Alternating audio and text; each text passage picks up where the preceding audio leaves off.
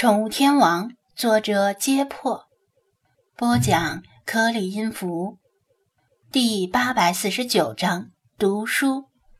世华生了一肚子闷气，本想骂那个西瓜几句，没想到那人说完就走，没给他骂的机会。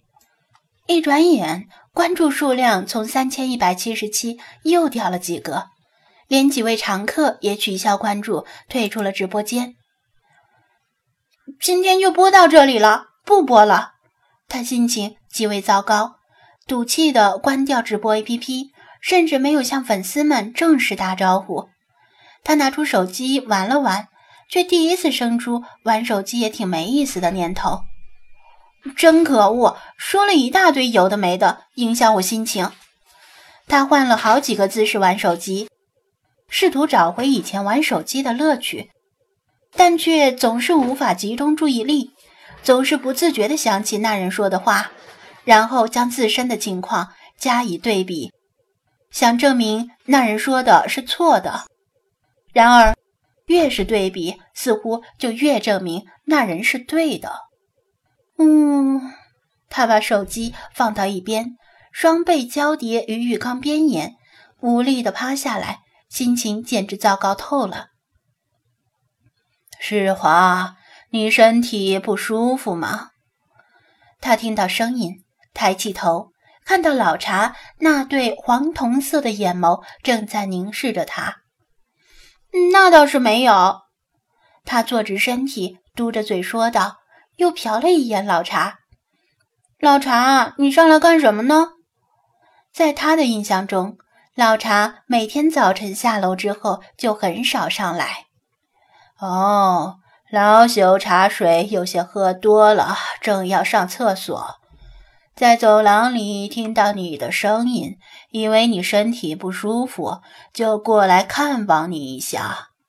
老茶解释道：“既然你没事儿，那老朽就下楼了。”世华确实有些不舒服，但并不是身体不舒服，而是心里不舒服。他现在很想找谁说说话，否则他心里的怨气就无法发泄出去，简直快要憋炸了。老茶，等一下！他叫住老茶。他本想跟菲娜说，但菲娜何时上来又不一定。他实在等不下去了。老茶转身，还有何事？话到嘴边，世华却又犹豫起来，忐忑的。观察着老茶的脸，问道：“我想问你几个问题，但你不会把我的问题告诉别人吧？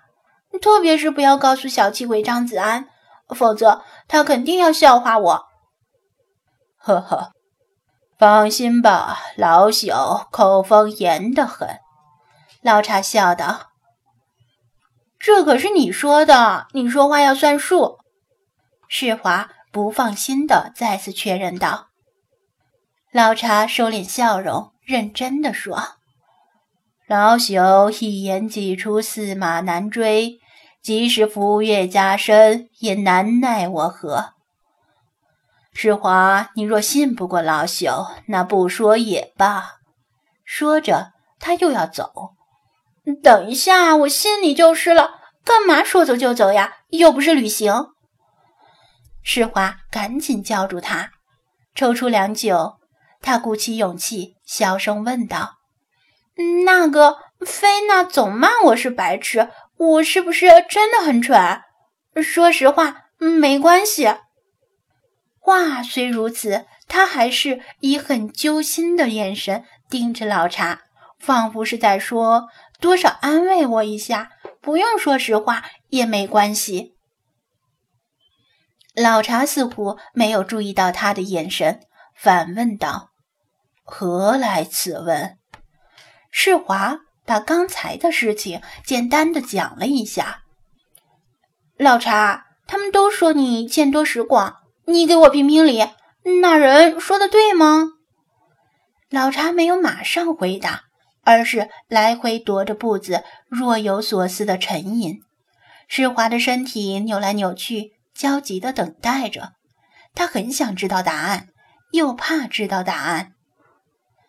老朽觉得那人说的有些道理。老茶站定，目光灼灼地回望着他。真真的吗？世华的心缩紧，但仍然保留一线希望，觉得老茶可能会补充一句，他是在开玩笑。他失望了。老茶面容严肃，眼神平和，并没有开玩笑的意思。老茶说道：“那人说你能用美貌吸引观众。”却留不住观众，不能把观众转化为你的粉丝，因为他们是出于好奇而进来看你的。看过之后，觉得你没有其他能吸引他们的优点，然后头也不回地走了，是这个意思吧？世华点头。老茶捻须笑道：“世华，你可曾听说过一句古诗？”以色示人，能得几时好？世华茫然摇头，他连这首诗是由哪些字组成都不知道。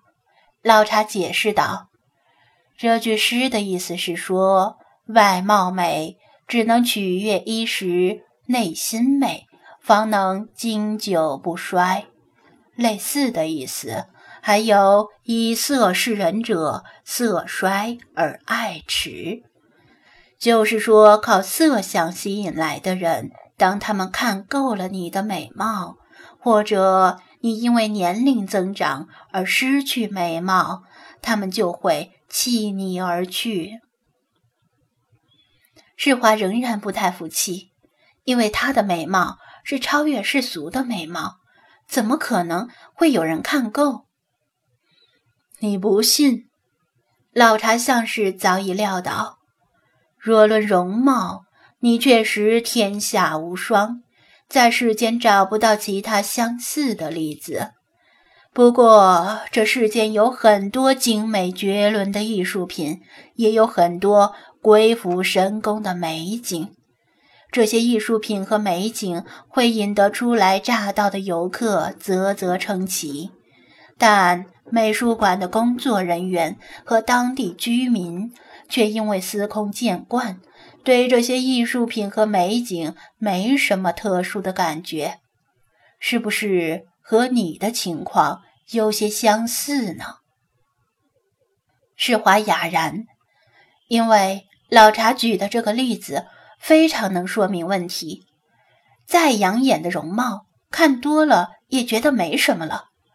这大概就是他留不住粉丝的原因，就像是游客会欣赏艺术品和美景，却仅仅是欣赏而已，不会因为艺术品和美景而在当地定居。即使是真的头脑发热而定居，看惯了之后也会觉得索然无味。那那我应该怎么办？他像失去所有力气一样，颓然。趴在浴缸边沿，我很笨，没上过学，没读过书，没工作过，是不是注定没办法让粉丝们留下来？那可未必。老茶笑道：“石华，你不必灰心，因为事在人为。谁是天生就上过学、读过书、工作过的？谁又比谁笨到哪里去？”只要努力，你可以很快追上别人。说着，老茶暂时离开，片刻之后又带了一本书回来。这本书是以前派看过的小说，老茶从书架上随意拿的，得到了派的许可。不妨暂时放下手机，从读书开始。他把书递给他。世华接过书，陌生而粗粝的手感从指尖传来，不像手机外壳那么光滑。读书可以让我得十分？他问道。当然。老茶微笑。腹有诗书气自华。如果这世间有一个人能达到十分，老朽相信，那一定是你。世华低头注视着书的封面，那那我就读读看。